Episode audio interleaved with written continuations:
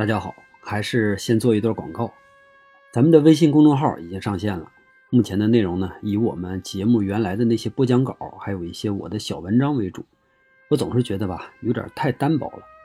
在咱们的听众里边呢，有很多在海外工作或者学习的朋友。我想呢，在这儿向大家提出一个邀请，如果可能的话，我想请大家作为我们海外的情报站，把国外的一些有意思的见闻。或者是一些和艺术相关的展览啊，发给我们，我们组织好再拿出来和更多的人分享。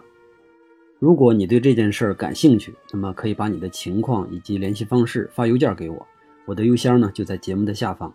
非常期待大家的参与。好，接下来我们就开始今天的节目。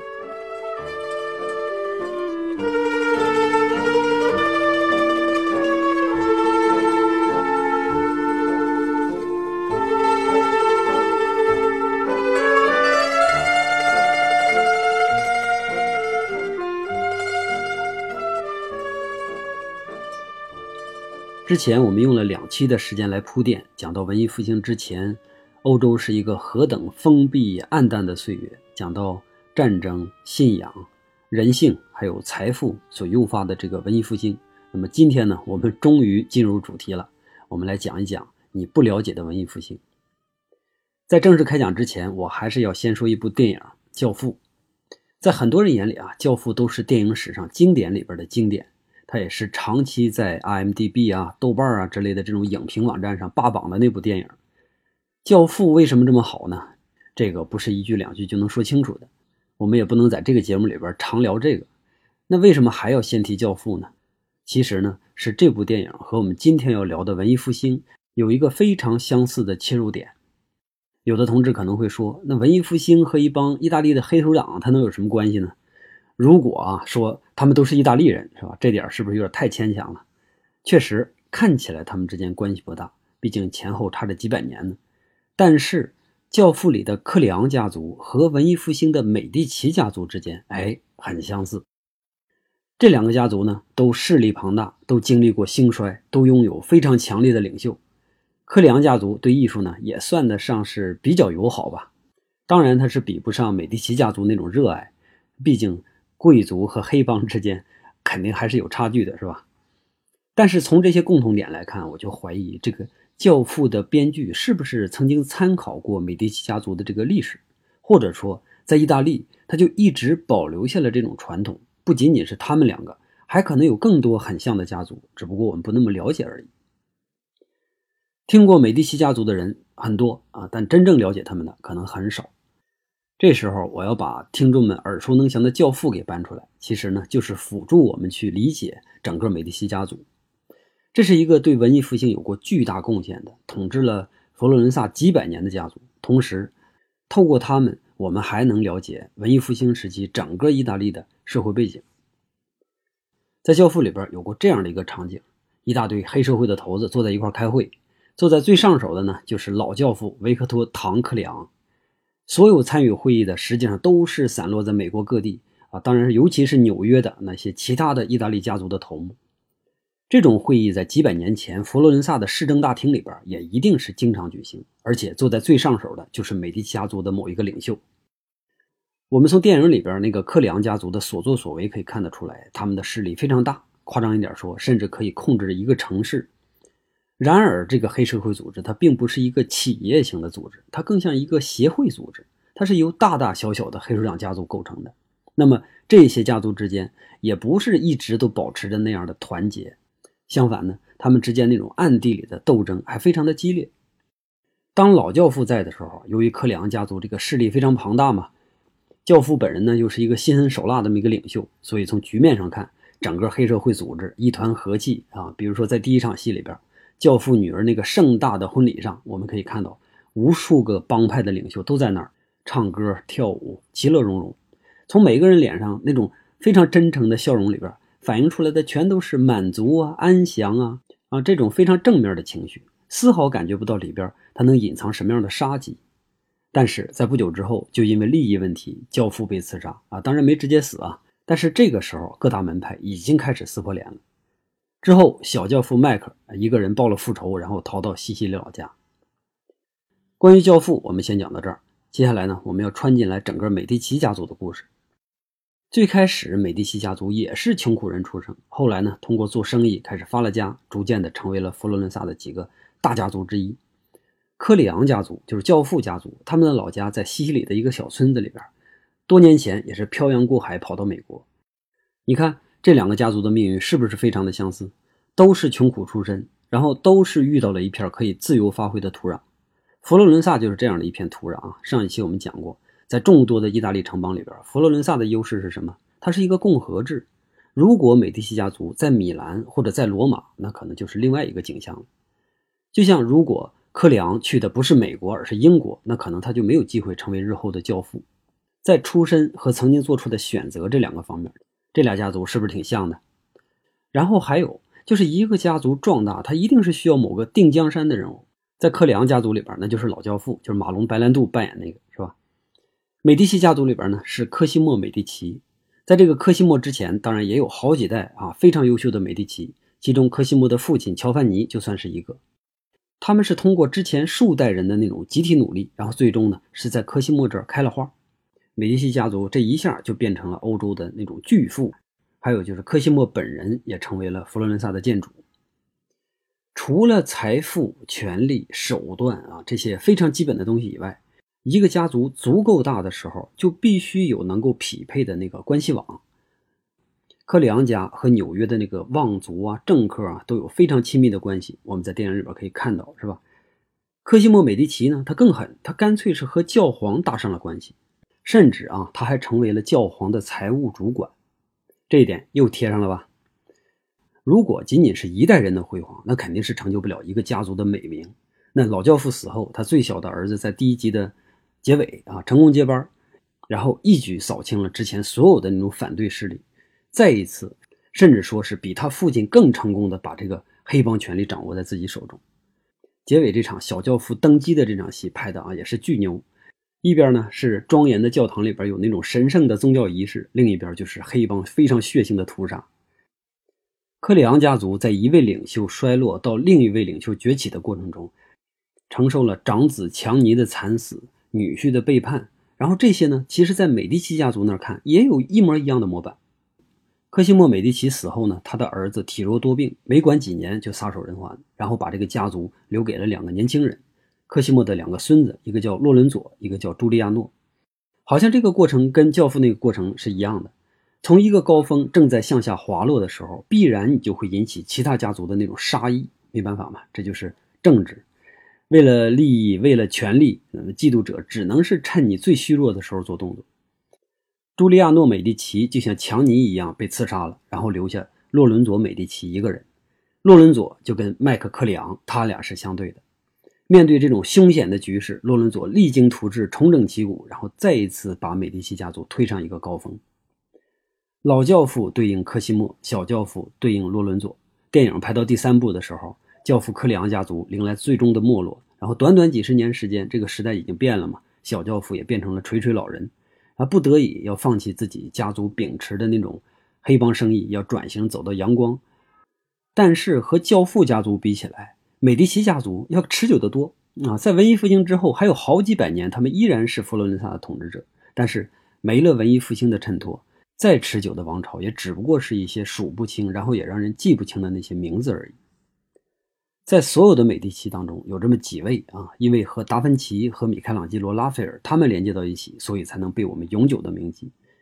我们来数一下：科西莫美第奇，他是被称为佛罗伦萨的国父；洛伦佐美第奇，他是被称为华丽者；然后乔凡尼美第奇，也就是后来的教皇利奥十世，他呢被称为智慧之王。接下来，我们就先详细的介绍一下前两位啊，和那大小教父对应的那两位美第奇。科西莫美第奇实际上是大美第奇家族的第一人，是他让这个家族从富有变成富豪，是他让佛罗伦萨从一个普通的城邦变成了意大利诸国中的明星，同时也是他让自己坐上佛罗伦萨这个无冕之王的位置。这位了不起的国父科西莫啊，还是一位非常慷慨的艺术资助人。上一期我们讲到，第一代文艺复兴艺术家乔托是吧？在他之后经历了黑死病嘛，那么艺术就暂时的陷入了一段黑暗。然后他的继任者开始崛起，第二代的马萨乔、布鲁奈列斯基，还有多纳泰罗等等等等。逐渐的，这些人恢复了曾经佛罗伦萨拥有的那种艺术的光芒，而且真正的开启了文艺复兴的盛世。马萨乔死得早，所以他没有赶上科西莫的好时候。但是另外两个人，布鲁奈列斯基还有多纳泰罗，他们就是彻彻底底的感受到了来自于财富的那种美好。正是因为科西莫的慷慨，才让这俩人有了非常好的实现自己抱负的机会。咱们以布鲁奈列斯基来举例子啊，这个名实在是太拗口了，像绕口令一样。之后呢，我就用布鲁来取代这个名字啊。布鲁呢，他是一个建筑师，建筑师不像画家，画家随时拿笔就能画，对吧？建筑师他必须得有工作啊，有人委托他建筑东西才行。尤其是那种大成本允许他去建筑东西的时候，他才能真正的施展自己的才华。比如说，他有机会设计和修建教堂，修建贵族的宅邸。那全都是托了他这个好朋友科西莫的福啊！这俩真是好朋友啊！建教堂那都是政府和教会说了算嘛，而政府和教会谁说了算呢？那就是科西莫说了算。所以科西莫给他修建教堂的机会。那么更直接的就是科西莫邀请他为美第奇家族来修建公馆，这种私人住宅和教堂比起来，那当然有更大的可发挥空间。对于一个建筑师来说，那绝对是求之不得。布鲁是费尽心思设计了一个极其豪华的构想，然后呢拿给柯西莫看，结果柯西莫一看把他否决了。为什么呢？不是因为他盖不起这么豪华的房子，而是他担心这个房子过于豪华会引起其他家族的妒忌。那么最后呢，一个简版的公馆开始建造，仍然是由布鲁来设计来主导。当然后来布鲁在这个建造的过程中就去世了啊。但是布鲁同时他还接受了很多其他的活啊，这都是。科西莫给他推荐的，像其他的佛罗伦萨的那个名门望族，他们一看，哟，科西莫，你家盖房子是吧？我们也眼红，我们也要盖。然后科西莫就把布鲁推荐给他们，说这个建筑师是咱们佛罗伦萨最牛最好的建筑师，就让他盖吧。然后布鲁就同时接受了好多个这样的项目。这就是财富对于艺术的支持。要是没有这些财富的话，布鲁就没有机会实现他那么多的想法。后来这个美第奇公馆一直持续的建造，布鲁死后呢，他的学生继续负责。然后科西莫死后呢，他的孙子洛伦佐来接手。洛伦佐和他的爷爷完全不是一种人，他的外号叫做华丽者，这足以说明他的气质，是吧？据说啊，他曾经左手牵着教皇，右手牵着拜占庭最后一位国王的手，然后这三个人站在一起。那在外人看来呢，他就是洛伦佐，要比那位国王更加的高贵，要比那位教皇更加的威严。你想想，这就是一个新生代的贵族领袖。当然，在知识艺术这方面，他也是完全碾压他的爷爷。而且，他和他爷爷最大的不同就是，他不仅仅是一个欣赏者和一个资助者，他同时也是一个艺术评论家，也是一个真正懂得艺术的人。咱们细数一下他手下的那些艺术家啊：达芬奇、达芬奇的师兄波提切利、他们的老师韦罗基奥，还有波拉约洛、弗朗切斯卡、米开朗基罗的师傅吉兰达约，以及年幼的米开朗基罗。你看看这么一大长串伟大的名字，如果没有华丽者洛伦佐，这些人会是一个什么样呢？洛伦佐就是那种典型的文艺复兴人，虔诚、多才、健美、高尚，和当时很多的贵族一样，他受过非常好的教育，而且在他所受的这个教育里边，天主教那套很陈旧的，像什么禁欲主义啊、经院哲学啊，已经被古典文化所取代了。而且那个时候，每一座大城市里边都会有一所非常牛的，像欢乐宫那样的学校，在这个学校里边教授古典文学，教授希腊文、拉丁文、体育、舞蹈等等等等。一个贵族从小就学这些东西，你想，他长大了一旦掌权，对社会会形成一种什么样的冲击？洛伦佐就是这种教育下的一个佼佼者。他不但是一位出色的商人，一位出色的政治家，同时他还是一名顶级的诗人。他有一首诗在意大利非常的出名，内容呢和我们李白的那首《将进酒》很像，都是表达对美好时光的那种怜惜，但是他完全没有李白那种不得志的哀怨啊。在这位开明君主的统治下，佛罗伦萨彻底进入他的最辉煌的时期，但是隐忧也在逐渐的蔓延。洛伦佐掌管了美第奇家族二十三年之后，就过早的去世了，死的时候只有四十四岁。和麦克科里昂那么长的职业生涯不一样，但是他的辉煌要更深。在他死后，佛罗伦萨再一次陷入混乱，而其他的城市也在学习他的过程中逐渐的赶上来。这就让艺术家们从佛罗伦萨逐渐的迁往了更稳定的威尼斯、罗马或者是米兰。从此之后，佛罗伦萨就逐渐的失去了它原有的文艺复兴心脏的那个重要位置。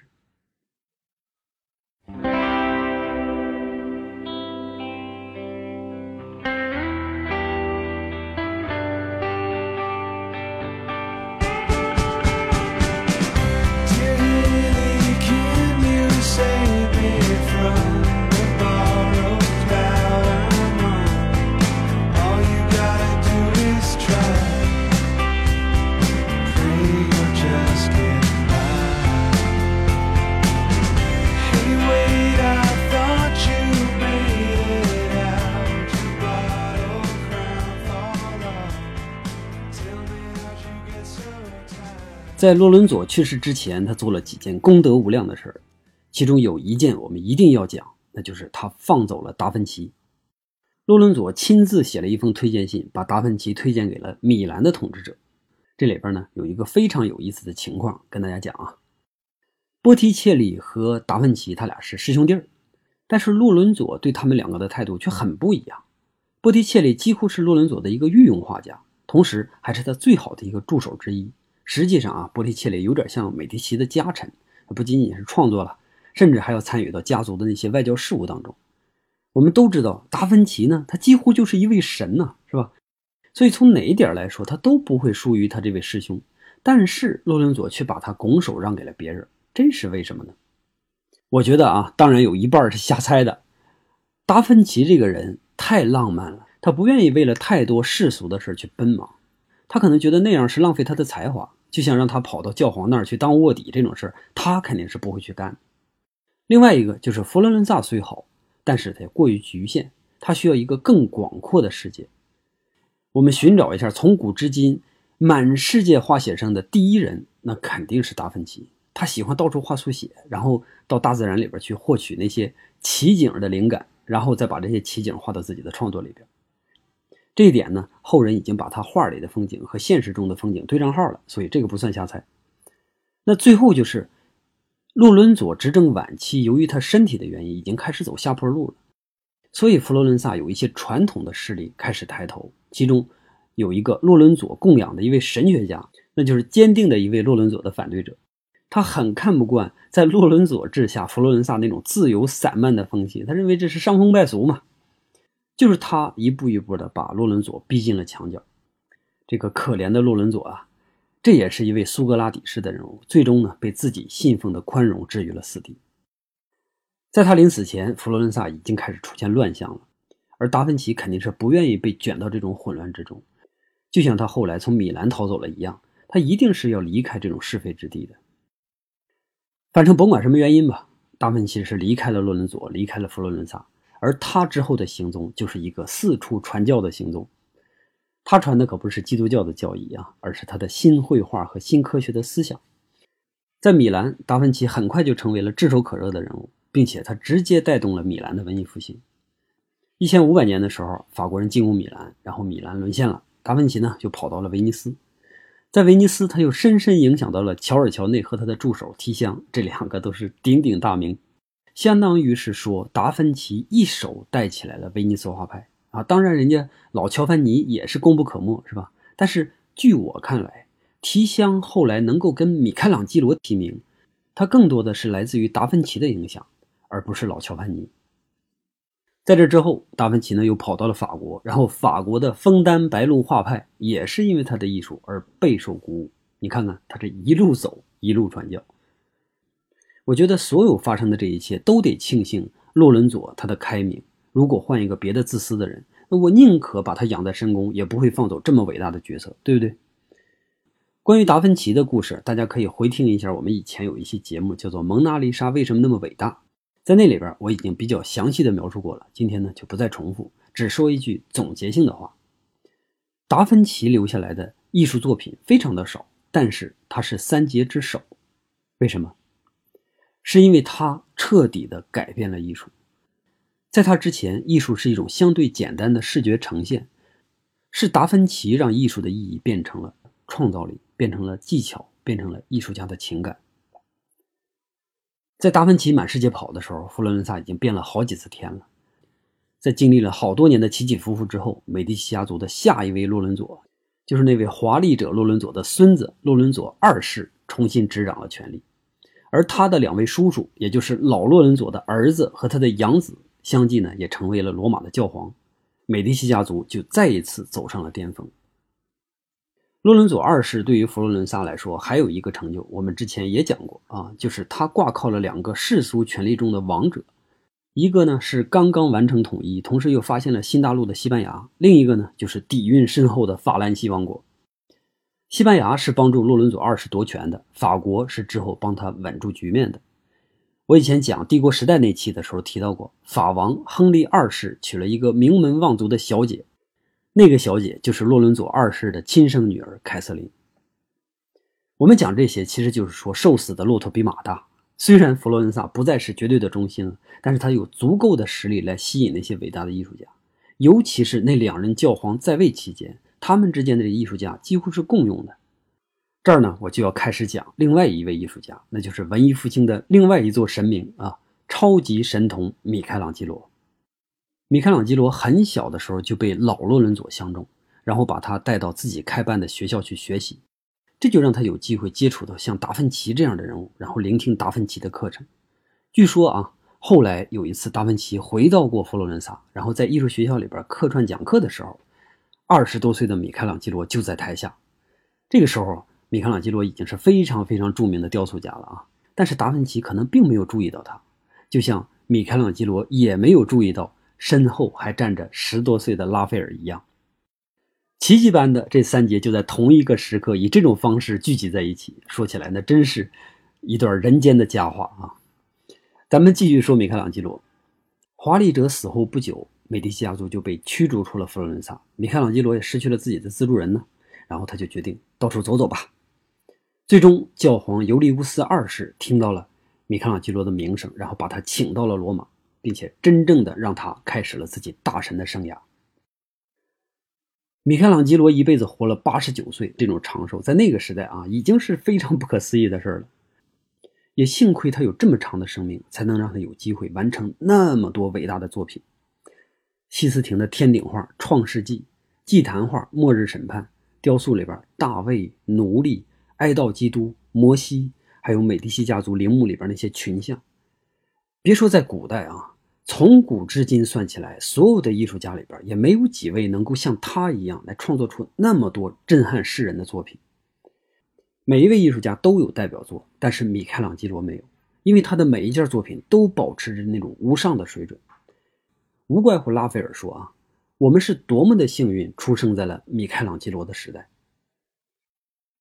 对于拉斐尔来说，米开朗基罗是神，但是非常遗憾，对于米开朗基罗来说，拉斐尔什么都不是。接下来我们就说说拉斐尔啊，这仍然是一位和美第奇家族牵扯不断的大师。拉斐尔并不是佛罗伦萨人，他出生在乌尔宾诺。乌尔宾诺啊，也是一个城市，而且这个城市和佛罗伦萨之间有着千丝万缕的关系，他俩是属于相爱相杀的关系。他们的领袖和美第奇家族一样，也是那种狂热的艺术保护人。这两座城市和家族之间的恩怨情仇，我讲不了啊，我也不讲了，没有那么多时间。以后如果我讲不提切利的时候，那我一定还会提得到。拉斐尔的父亲也是一名画家，同时也是拉斐尔的启蒙老师。不过很快他就发现自己已经教不了他了，嗯，于是呢就把小拉斐尔送到从佛罗伦萨来的一个画家叫佩鲁基诺的门下。又过了几年，佩鲁基诺虽然嘴上没说，但是他已经认识到自己的这个学生超过了自己。正好赶上呢有机会回佛罗伦萨，于是他就离开了佩鲁家。只留下年轻的拉斐尔一个人独自在那儿接受定件。这个时候，拉斐尔在同事口中听到自己哈只有赞美了，但他知道一定还能画得更好。这种渴望变强的决心让他四处询问，到底还有谁更优秀，谁更值得学习。这时候，他就听到了两个名字：利奥纳多·达芬奇和米开朗基罗·波纳罗蒂。佛罗伦萨是这两个人起家的地方。他们也都有作品留在了佛罗伦萨，你不如到那儿去吧，那儿有你想要的宝藏。接下来就是刚才我说的传说中的那一幕出现了。当然，这一幕三节同框未必是真有其事，但是它也说明了我们一种非常美好的愿望嘛。拉斐尔到过佛罗伦萨好几次，但每一次都不会待太久，最多的时候也就一年。然后在这个短暂的时间里边，他领悟到了很多艺术家可能永远都领悟不到的东西。可以这么说，佛罗伦萨之行让他变成了真正的大师，而之后的罗马之行就让他变成了第三位神。在朋友的介绍下，拉斐尔就追随米开朗基罗的步伐来到了罗马。由于太出色了嘛，很快他就被教皇任命为首席画家。接下来我们看一张画，也是拉斐尔最有名的作品之一《雅典学院》。这张画是他来罗马之后第二年接到的任务，前前后后他一共用了三年才把它完成。我为什么要单独拿出这张画来讲？主要是我想让大家从这张画上看看当时拉斐尔认识到的那种文艺复兴精神。从构图上看，这是一个典型的布鲁奈雷斯基式的那种灭点透视，是吧？灭点透视这个东西，在这一百年间，意大利人已经把它玩的非常的娴熟了。我们可以很轻易的从一个平面当中感受到一个真实的空间感。全都是源于这种灭点透视，在这个豪华的大殿里边啊，挤满了人，前后呢分成两排，看似无序，但是又很紧密的互相关联。中间有两个非常明显的形象，一位呢是柏拉图，另一位是他的学生亚里士多德。但同时，这两位呢又是达芬奇和米开朗基罗，因为这两个先贤的形象是拉斐尔依赖对于这两个偶像的印象所描绘出来的。还不仅如此啊。据说，在最前面那个人物，就是最大的那个人物，他的脸是根据米开朗基罗的脸来描绘的。好，咱们说回画中啊，好像柏拉图和亚里士多德在争论着什么。柏拉图把手指指向天空，亚里士多德呢却把手平着伸向人间。从这个角度上看，基本上就说明了问题，就是两个最基本的哲学概念：唯心或者是唯物。在一五一零年的时候，地球已经被证明是圆的了，然后。很多原来被误解的概念也都已经达成了新的共识，但是在这种实实在在的新世界和上帝之间，人们仍然能够保持着非常平衡的信仰。这就是这两个人站在这儿的意义。这张画是根据一位诗人的作品改编的，经过教皇的认可，然后把古希腊、古罗马以及当时意大利最有名的思想家、哲学家都画在里边，像苏格拉底、毕达哥斯拉。赫拉克利特、欧几里得，还有亚历山大大帝等等等等，这绝对是一个汇聚了人间智慧的一个最高殿堂，也是颂扬人间智慧的一个巅峰之作。那么，我们想象一下，它出现在那个时期正常吗？在那个时期，那是真的是很难想象。在天主教最核心的圣彼得大教堂的内部，出现了一幅没有任何基督教痕迹的一张画，这种类型的作品实在是太少了。所以，我们可以假设，当时啊，教皇可能是一时糊涂啊，犯下了错误。但是，你看，毕竟这张画没有被损毁，也没有被勒令修改，或者强行的加上上帝的那种荣光，这足以说明，在16世纪开始的时候，人文主义和新思想有多么的昌盛。和这张画相比，米开朗基罗的那个《末日审判》就遇到麻烦了。米开朗基罗在上面画的那些美好的人体，后来呢都被强行的加上了遮羞布。这是几十年之后发生的事也说明实际上在那个时候思想界的开放，它本身又是反复无常的。尤其是这个时候，在北方以路德还有加尔文为首的那个宗教改革家的活动下，整个天主教的根基被动摇了，这也就迫使教会改变他们的策略，采用更强力的手段去压制思想的进步。那么在文艺上的反应，就是一百多年之后，意大利。交出了艺术之王的权杖。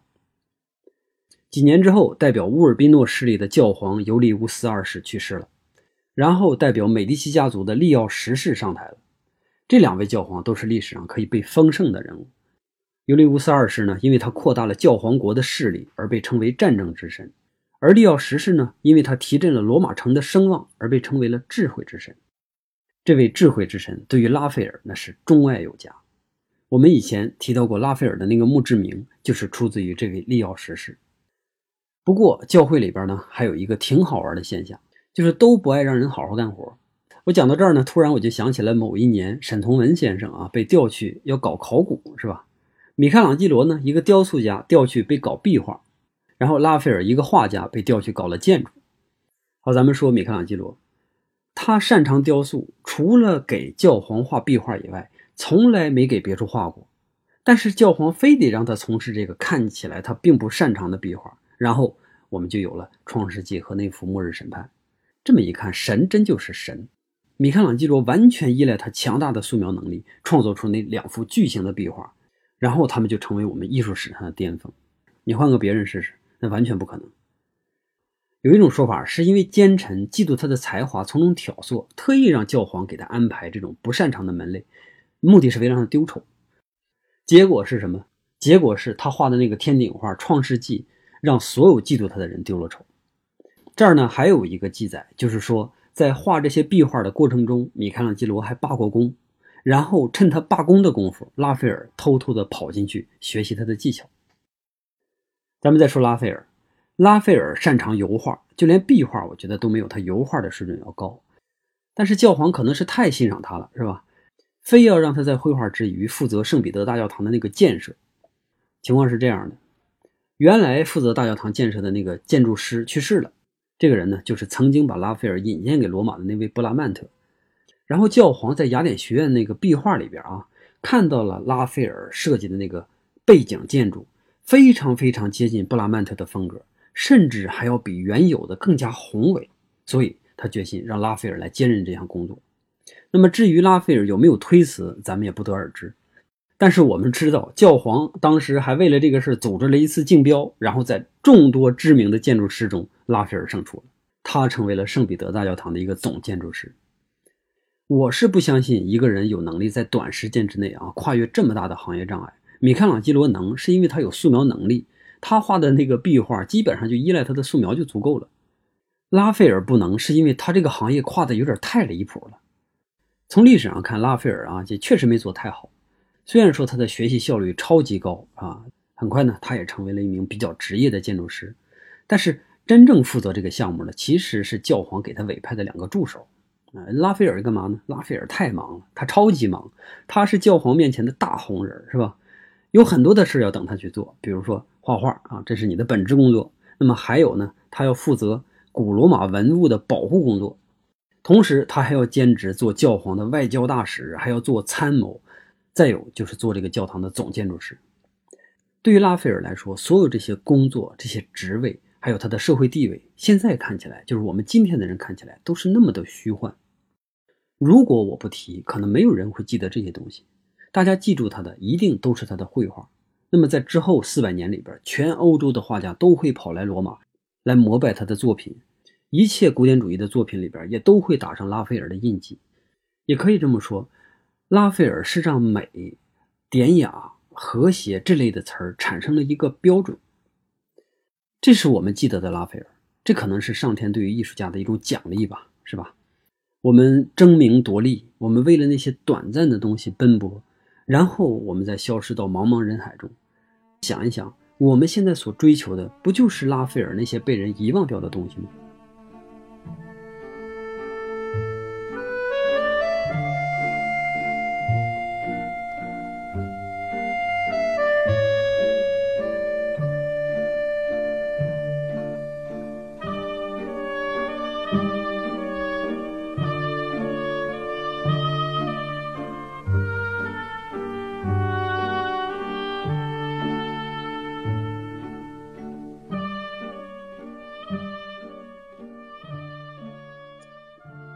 在上一期节目里边，我们讲到黑死病的惨状。那么在黑死病过后呢，幸存下来的人们啊，开始了一种报复性的享乐主义。这种情况在意大利表现并不是很明显，可能是因为他们离教皇太近的原因。但是在法国和更北的地区，这种享乐主义精神很快就蔓延到了艺术上，有一种被称为国际哥特式的风格慢慢的兴起了。在这个风格里边，最著名的代表人物是三个姓林堡的北欧兄弟，他们擅长绘画。而且，尤其是擅长发现和描绘生活里边那些细致的景象，这个东西呢，也几乎就成了国际哥特式的一种标配啊。因为那些画面啊，必须要足够的悦目，装饰感要足够强，而填充这些画面的，必须得是那些琐碎的细节。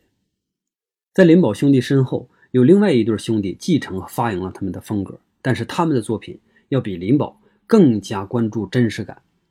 这就是那对油画的鼻祖凡艾克兄弟。北欧的绘画和意大利不一样，意大利早期都是以一些壁画为主，那北欧呢，它更流行在木板上画画，木板配油彩，相比那种墙上画画，肯定是能够体现出更多的细节的啊。所以，我们从细腻写实这点上来看的话，北欧实际上是要远远领先于佛罗伦萨的。来，咱们看一张凡艾克的作品啊，《圣母与掌印官》，眼睛盯在这张画上，我们去发现细节。掌印官和圣母的服饰，地砖上那种重复的拼贴，天使手里边捧的那个豪华的王冠，墙面上那个精致的花纹，还有雕塑。不止这些啊，你们发没发现，在阳台上还有一些花？那么窗户外头还有城市和群山，无论哪一点，扬帆艾克都把它表现得细致入微。那一幅如此精美的作品，怎么能让人不爱呢？但是我要泼冷水了。为什么和马萨乔同时期的扬凡艾克能够画出这么精美的画的扬凡艾克，在文艺复兴的功勋册上却没那么重要呢？我们再回到达芬奇。刚才我说，从达芬奇开始，艺术的意义变成了创造力，变成了技巧和艺术家的情感。我们看看这张画里边的创造力，凡艾克缺吗？不缺。技巧呢？他几乎是无以伦比的技巧。但是情感呢？原来问题就出现在这儿。扬凡艾克在这张画面前表现得非常的冷静，这种冷静甚至让看画的人感觉到一丝的残酷。他描绘出来那个圣母子啊。仅仅是贴着神圣的标签，像所有哥特式雕塑里边那个圣母子一样，没有任何的表情，也没有爱。而他对面这位世俗的掌印官呢，在圣母子面前，除了动作上的虔诚以外，表情凝重，也看不出任何的喜悦。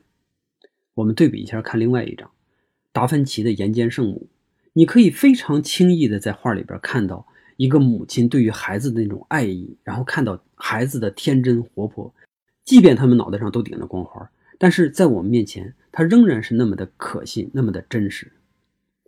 这种对比啊，不是要鉴别高下的意思，我仅仅是想告诉大家，文艺复兴到底需要的是什么？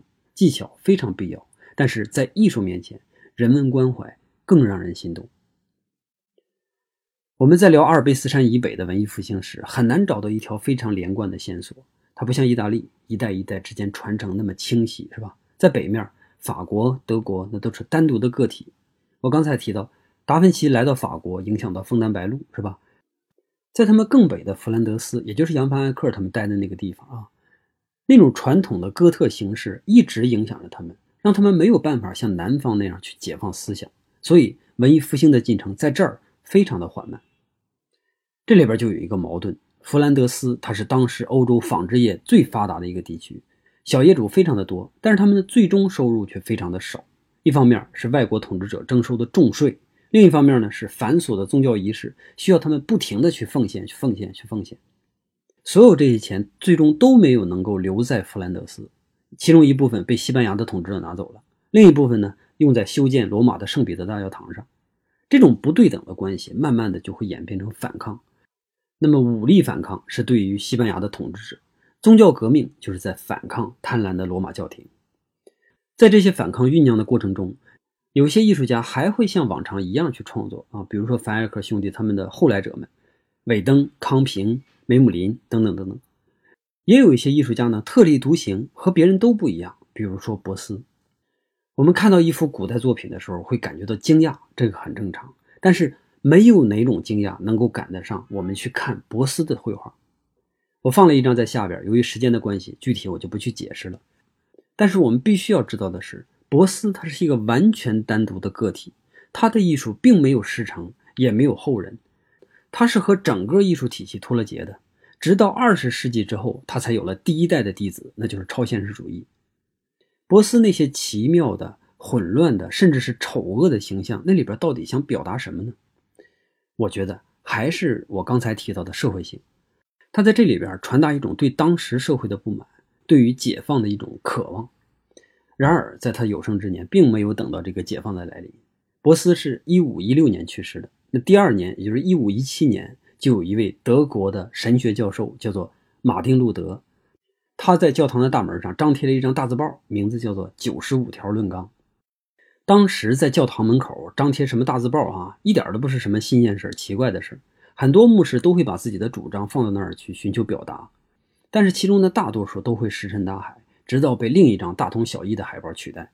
路德也是这么觉得，自己这张海报啊，也无非就是同一个下场，但是结果却完全出乎了他意料。这件事过去了两个月，看起来一切都风平浪静。但是有一天，路德突然间被自己的一名学生拦下，然后这个学生呢，给了他一份南方来的印刷品。这个传单印刷的非常精美，里边还配了有德国达芬奇之称的丢勒的版画插图。路德把它打开一看，这居然就是自己那个九十五条论纲。在他不知情的情况下，这份论纲已经通过印刷术传遍了德国，甚至他还流到了正在和拉斐尔讨论艺术的利奥十世手中。当时谁也不会想到啊。这份声明会成为基督教分裂的导火索。当初基督教切分成了东正教和天主教，那么现在新教就要来了。关于新教，我们在下一期讲巴洛克中肯定还会讲到，所以今天先放一下。我们来聊一下那份从南方传回来的传单。我刚才提到了，传单上不仅仅是路德的文字，还多了一份插图，而这份插图的作者就是德国历史上最伟大的画家丢勒。如果单独提到文艺复兴，它艺术里边那种情感和人文关怀，德国人丝毫不逊色于意大利。有丢勒，有格吕内瓦尔德，这两个人都是非常好的例子。我们不需要看别的，只需要看一张丢勒的作品，就完全可以感受得到。我们看一下下边这张一五一四年丢勒给自己母亲所画的一幅肖像。当时丢勒的大名已经传遍了欧洲。在历史上，还没有哪位画家能够像丢勒一样充满感情地去描绘一位世俗的母亲。这个枯瘦的老人穿着最朴素的衣服，都瘦成那样了，然后双眼还是炯炯有神。丢勒也没有试图哪怕一点儿啊去美化自己的母亲，而是原封不动地把它记录了下来。因为无论母亲的形象是一个什么样，在一个充满爱的儿子的心目中，她都是最美的。这张画画完两个月之后，母亲去世了。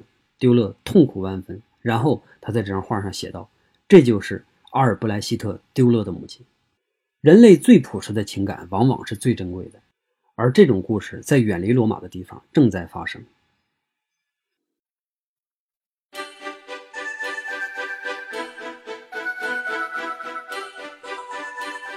十六世纪中期的时候，文艺复兴达到了顶峰。接下来呢，新教革命、地理大发现带来的那种财富的冲击。